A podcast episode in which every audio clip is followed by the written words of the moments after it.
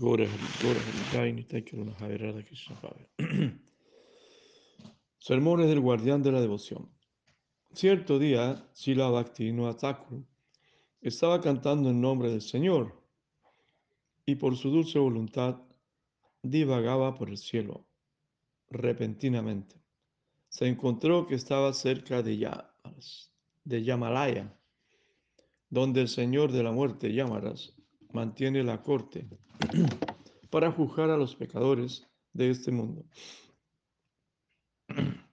Allí también encontró al señor Brahma, a Narada, a Shiva y otros discutiendo con Yamaras el significado de los dos slokas hablados por Sri Krishna en el Bhagavad Gita 9, 30 y 31.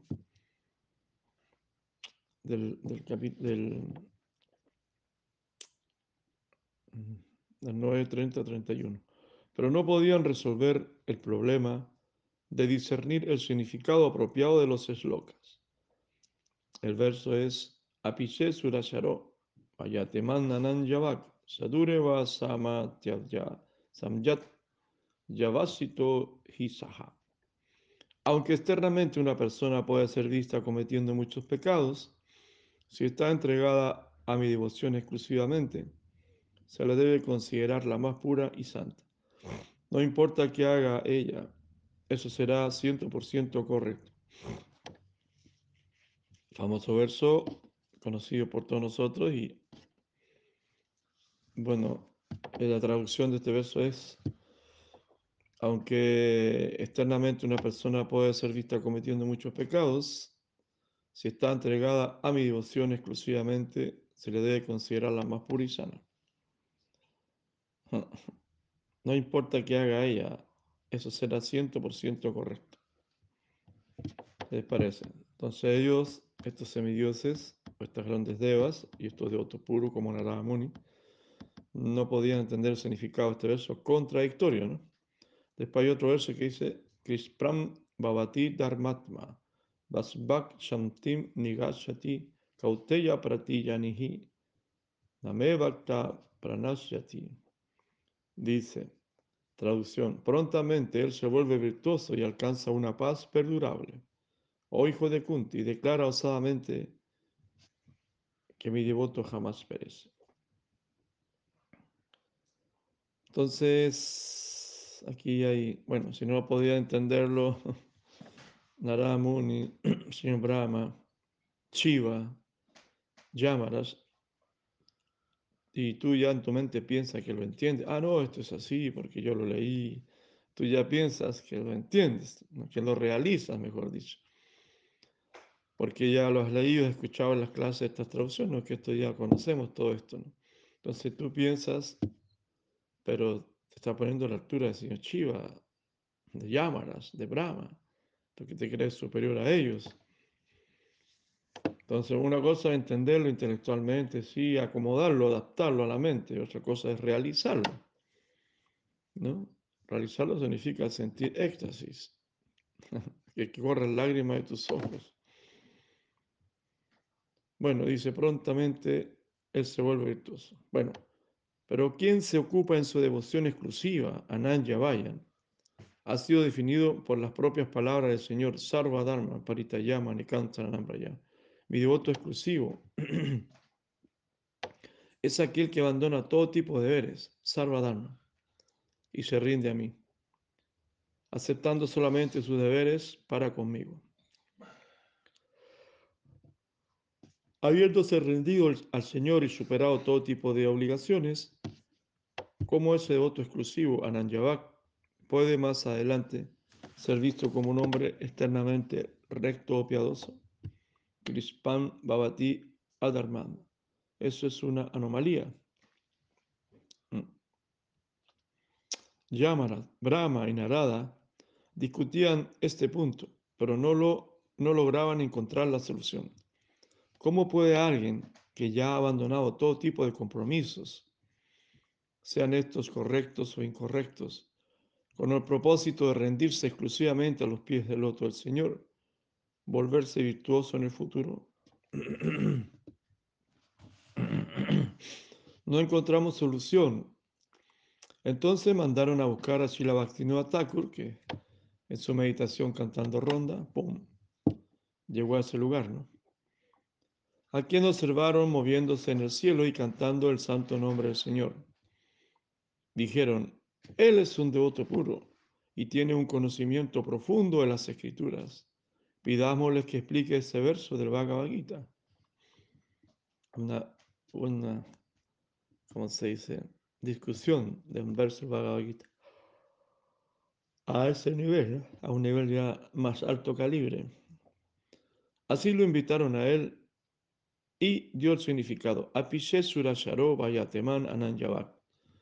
A pesar, a pesar de sus prácticas externas, el devoto exclusivo Ananyavak es aceptado, Mantab Yaha, como un santo, ciento por ciento. Por lo tanto, la conclusión es que quien pueda entender esto y declare que un devoto exclusivo de Krishna, sin importar sus prácticas externas, es un santo ciento por ciento, prontamente se volverá Dharmadma, virtuoso y religioso. O sea, quien declare eso, quien acepte eso, quien acepte eso, esa persona que acepta eso, pronto se, volverá, se va a volver virtuoso. Como, es como cuando uno no ve los defectos de las personas y ve las cualidades. Entonces adquiere las cualidades de la persona. Y si uno ve los defectos y lo critica todo el tiempo, entonces va a adquirir todos los defectos también. Es como una ley de reciprocidad, de espejismo. Cuando tú ves y solamente ves defectos en los demás, entonces te estás espejeando y, y todos esos defectos van a pasar a ti. Si ves las cualidades, esas cualidades también se van a pasar a ti. Así funciona la cosa, ¿no? Entonces, quien declara osadamente que mi devoto jamás perece, prontamente él se volverá virtuoso, dice. Por lo tanto, la conclusión a ver, a ver.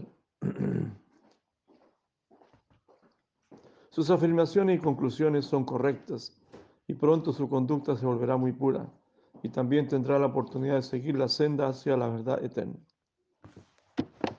Así Arjuna, aprovechate de esto y declara, sin miedo al público, que mi devoto, quien se ha entregado a mí por completo, nunca arruinará su reputación. O sea, primero que nada, bueno, más adelante lo explica si hacía el Maharaj. Mi devoto exclusivo, Anantiyavak.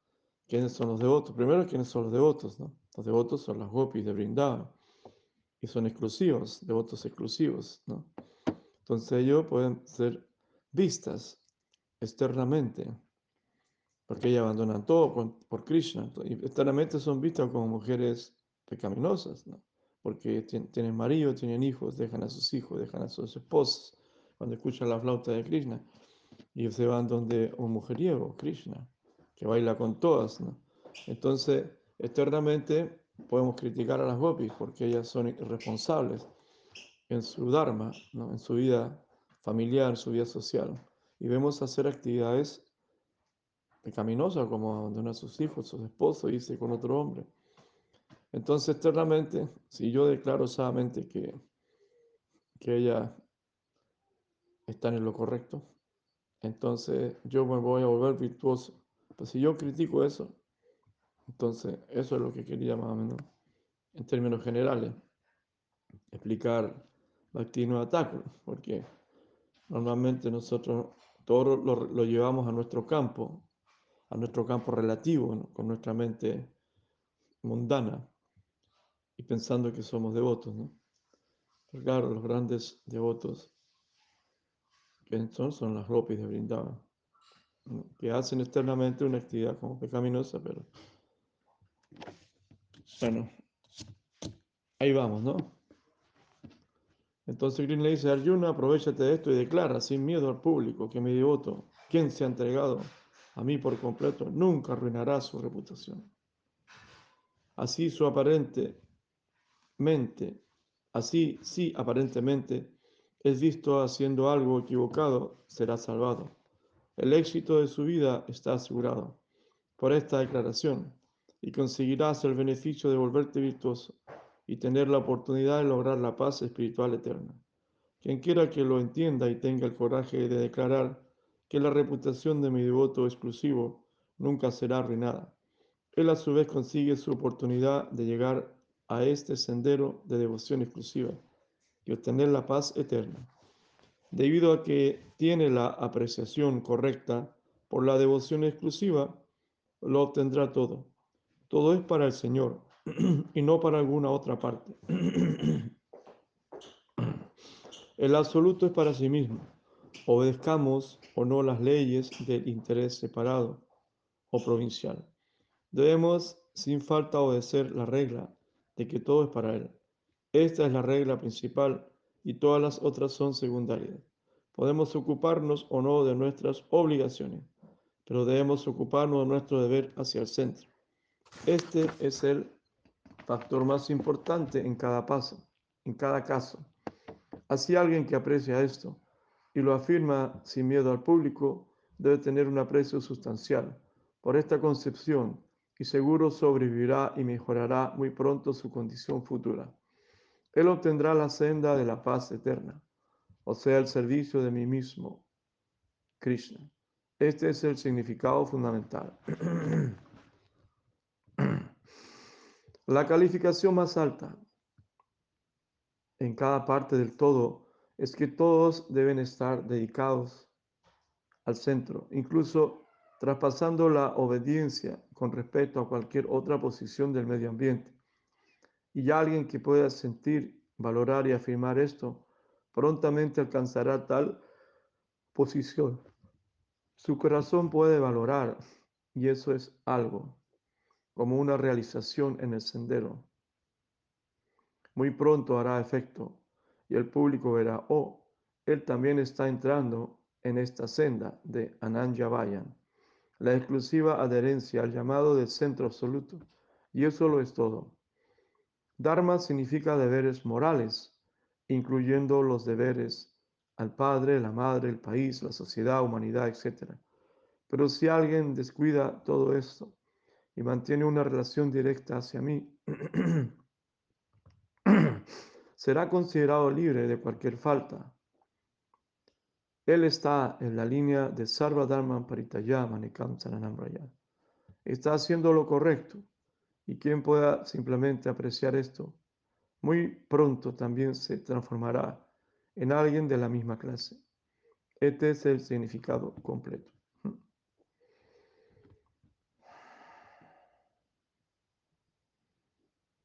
Entonces aquí leímos algo bien fuerte, que es cuando prácticamente en la conclusión del Bhagavad Gita.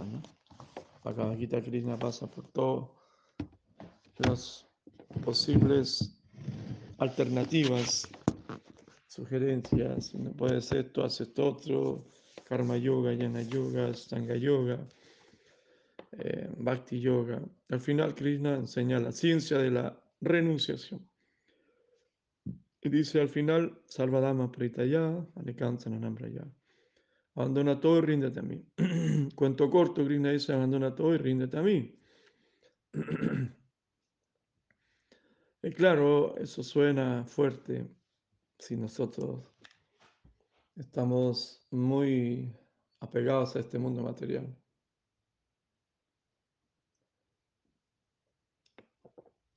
Por eso se necesita un poco de inteligencia.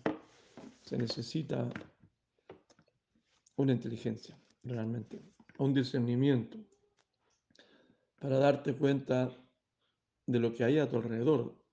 O sea, observar dónde estamos, en qué planeta estamos. Marte loca, un planeta de muertos, donde todo está muriendo a cada instante.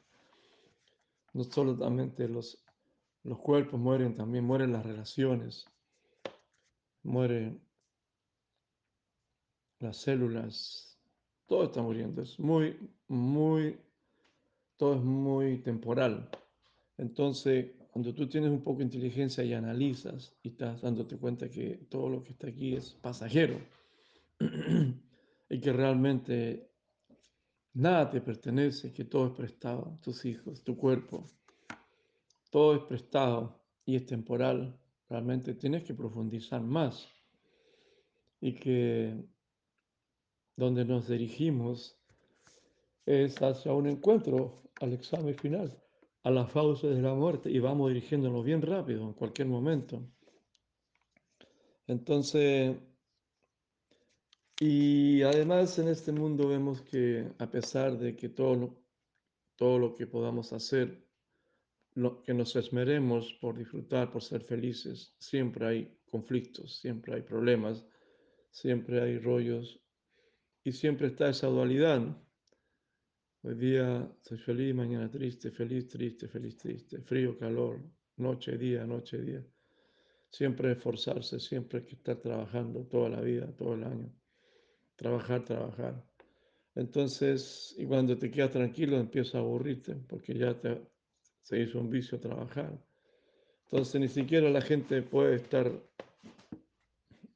tranquila, ¿no? La gente que trabaja todo el año, cuando, cuando le dan de vacaciones 15 días después de un año de trabajo, eh, se aburren, ¿no? No hayan que hacer, no saben cómo comportarse, no soportan las situaciones, no soportan las condiciones. Mucho divorcio, mucha pelea, mucha. Entonces, mucha droga y todo lo demás. Una manera artificial de vivir, soportar la vida, porque la gente no sabe vivir.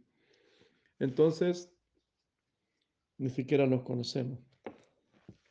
Bueno, entonces, cuando tú analizas un poco la existencia, como ya has experimentado y has observado a tus mayores, ¿no? En cada casa, en cada familia hay un, hay un drogadicto, hay uno con cáncer, hay uno con problemas sexuales, hay uno sin trabajo, hay un vago, hay un flojo, hay uno que tiene mal carácter, hay uno que está en la casa. O sea, nosotros hemos experimentado la vida en nuestra propia familia con los diferentes personajes. Hay un psicópata, hay un ladrón, hay un aprovechador, hay un sinvergüenza. Siempre ya hemos visto, ¿no? En, nuestro micro y en el macro. Vemos cómo funcionan, ¿no? Cuando vemos la historia de los semidioses, aquellos otros que leen y escuchan la historia de los semidioses en el macro, ¿no? en las grandes escalas, en las grandes ligas, todas las tragedias, todas las locuras, ¿no? Están los semidioses disfrutando en su planeta celestial y aparecen los demonios y arrasan con todo, le secuestran todas las miles de doncellas, esposas, le quitan todo y tienen que vivir escondidos y bueno, y cómo la embarrada que se mandan los líderes, los mismos maestros de los demonios o de los semidioses, o el dios de la luna dejó embarazada a la esposa de, del gurú, algo así, cosas así. Pasan hasta las mejores familias que nosotros podemos tener como ejemplo, pasan cosas bien pesadas. Es el macro y en el micro nosotros en el micro, en nuestro nivel, nuestros hogares, nuestras poblaciones, en nuestra favela, vemos cómo lo que acontece, ¿no? Que el papá violó a la hija, que el tío, que el abuelito, el viejo desgraciado, el abuelo violando a la nieta, abusando, metiendo la... Imagina curas barbaridad. En cada hogar hay una mujer que ha sido abusada y que lleva una carga, imagínense. En cada hogar hay una niñita y eso que ha marcado en la niñita interna y en el niño interior, en la niña interior, en el niño interior. Y cuando crecen, llevan las enfermedades ahí en la piel, somatizando todas esas cosas. Entonces así es el mundo en que vivimos, ¿no? Entonces, atroz, terrible. Y cuando vemos las noticias y cuando escuchamos las verdades y nos damos cuenta de realmente que vivimos en una mentira, ¿no? Que la educación es una mentira, que la medicina es una mentira, que la política es mentira, que las guerras son pura mentira, pura negociación. Todo, todo, todo, que las noticias manipuladas, todo eso, ¿no? Entonces ahí hay que tener un poquito de criterio y analizar y despertar, abrir los ojos y tú te das cuenta que realmente aquí hay que hacer algo, ¿no? Debemos hacer algo. Entonces, ¿qué es ese algo? Es buscar la verdad. ¿no? No, podemos vivir entre tanta mentira, entre tanta hipocresía, entre tanta falsedad. Y como buscador de la verdad, que son los devotos, nosotros queremos sentir, sentir que, que no todo lo que, que hay en esta creación es malo, sino que hay un propósito. Que nosotros estemos acá, existe un propósito. A pesar de que todo está saliendo a la luz, la corrupción de las religiones materialistas, nuestros errores, nuestras faltas, todo eso. Pero todo esto no puede ser tan negativo, tan malo. Debe existir algo bueno en la razón de ser, mi razón de ser, mi razón de existir. ¿No? Entonces ahí es donde nosotros tenemos que espiritualizarnos, buscar nuestra propia esencia en nuestro interior, nuestra esencia espiritual, conectándola con las otras esencias que están a tu alrededor, que tienes afinidad con los seres que tú eres afín. De esa manera podremos eh, sostenernos unidos en el tejido espiritual, amoroso.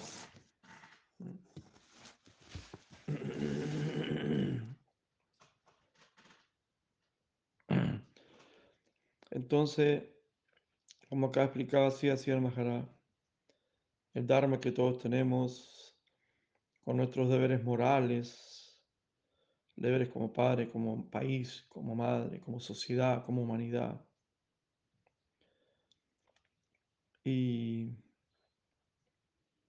y vemos que eso también, a pesar de que cumplimos con nuestros deberes, con nuestros dharmas, y aún cumpliéndolo bien o mal, o como se pueda, aún así eso no nos produce una satisfacción, porque en el fondo nosotros igual buscamos satisfacción, buscamos bienestar, buscamos felicidad. ¿Mm?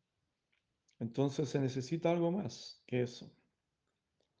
Y cuando nosotros buscamos algo más, por supuesto, hay un, no un descuido, sino que un, una participación más en el campo de la espiritualidad. Entonces, todos nuestros deberes, nuestros dharmas, al tener conexión con la espiritualidad, se vuelven, nuestros dharmas se vuelven conscientes. Nosotros vamos a cumplir con el paradharma, algo más allá del dharma, Vamos a cumplir con Dios. Y por supuesto alguna gente no tiene la capacidad o son tan fanáticos que descuidan también su, su Dharma, cuidan sus hijos, su familia, su esposa, la sociedad. No, entonces, no es así, porque cuando hay un equilibrio, cuando hay amor, todo se vuelve espiritual. Tu Dharma también pasa a ser parte de la espiritualidad. ¿no? Tus hijos pasan a ser parte de tu relación, pero como espiritualmente, podríamos decirlo, como ya no veo a mis hijos como mi propiedad o como mi compañero de, una vida materialista, sino que como una relación espiritual, igual que con la esposa y, con el país también. Ya, no, ya lo ves, no lo ves como un país, lo ves como la madre tierra, la Bumimata, quien te da todo lo que necesitas. ¿no? todo lo que hemos recibido como, como cuerpo burdo, eso nos dio la tierra, ¿no? Los elementos. Y todo lo que es sutil, eso nos dio el cielo, nos dio Dios, nos dio Krishna, el alma. Pero todo esto burdo, todo lo burdo nos dio la tierra. Lo recibimos de la tierra. Entonces, más que nada, es un cambio de, de conciencias es el cambio de conciencia, abre, amplía todo y empezamos a ver todo no separado, no separado, ahora, ahora soy devoto, ahora soy más espiritual, ya dejo de cumplir mi responsabilidad de padre, ¿no? o de esposo, o, o con la humanidad, todo lo contrario, ahora sí, soy útil para la humanidad, y no solamente para los seres humanos, sino que para, también para toda la creación. ¿no? y también no solamente para mi país, sino que para todos los países soy útil, porque tengo una conciencia superior. Por lo tanto, eso me hace respetar a la madre tierra, al agua, a todos los elementos de la naturaleza material donde vivimos, donde existimos.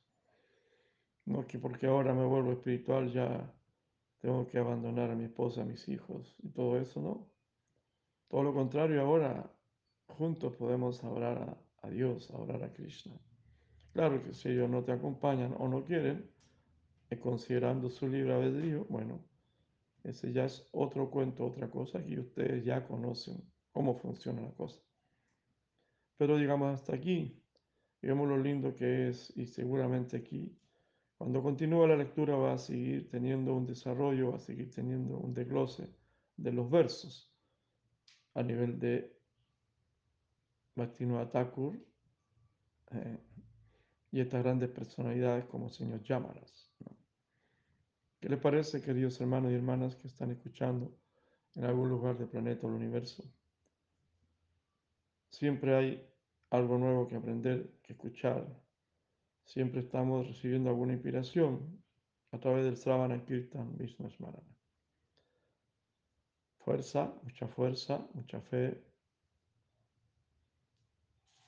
Estamos viendo cosas que no hemos visto y seguramente vamos a ver muchas cosas más que no hemos visto y ni nos imaginamos cuánta cosa vamos a empezar a, a, ver de este mundo, como se está destapando la olla, ¿no? Estamos viendo la crueldad de estos seres que, tienen una frecuencia muy baja, que vibra muy bajo, muy baja la conciencia, seres que están incluso en cuerpo humano, como estos líderes, líderes mundiales, que solamente buscan eh, la riqueza material sin importar el sufrimiento de los demás. ¿no? Entonces estamos viendo, son tiempos especiales, ¿no? como las escrituras bíblicas dicen, son tiempos de, ¿cómo le llaman? De finales. ¿no? Pero también Ramanujacharya habló de los de mil años de luz donde también hay mucha conciencia. Hay mucha conciencia. Ustedes mismos ya son personas que ven la vida de otra forma. Pueden entender muchas cosas, pueden soportar muchas cosas. Y estamos recibiendo mucha, mucha conexión espiritual. Se ha ampliado nuestro, no dice, nuestra visión de las cosas, se ha ampliado nuestra eh, nuestra percepción ¿no? De la misericordia, del amor. Estamos valorizando más muchas cosas. Por ejemplo, cómo va, hemos aprendido a valorizar la libertad que antes teníamos para viajar por todo el mundo prácticamente, por todos los países, continentes. Se ha ampliado, se ha valorizado eso, como la libertad que teníamos, pero el precio era muy grande. ¿no? que esto significaba la globalización, lo que trae desastres económicos en los países. Bueno, ese otro punto, ¿no? Las economías globales, la sobreexplotación, el extractivismo, la contaminación, ¿no? Tantos aviones, millones de aviones en el cielo, cada un avión contamina por 200 autos y el mundo funcionaba así, millones y millones de aviones en el cielo gente viajando de un lado a otro sin sentido, mucho, sin sentido. Iban allá a comerse una pizza a Italia y después se volvían a mirar un coliseo donde mataban a los cristianos y se venían. Puras tonteras, ¿no? Otra vez, otra gente a ver la torre de Pisa, otro mirar las torres de Eiffel y volver.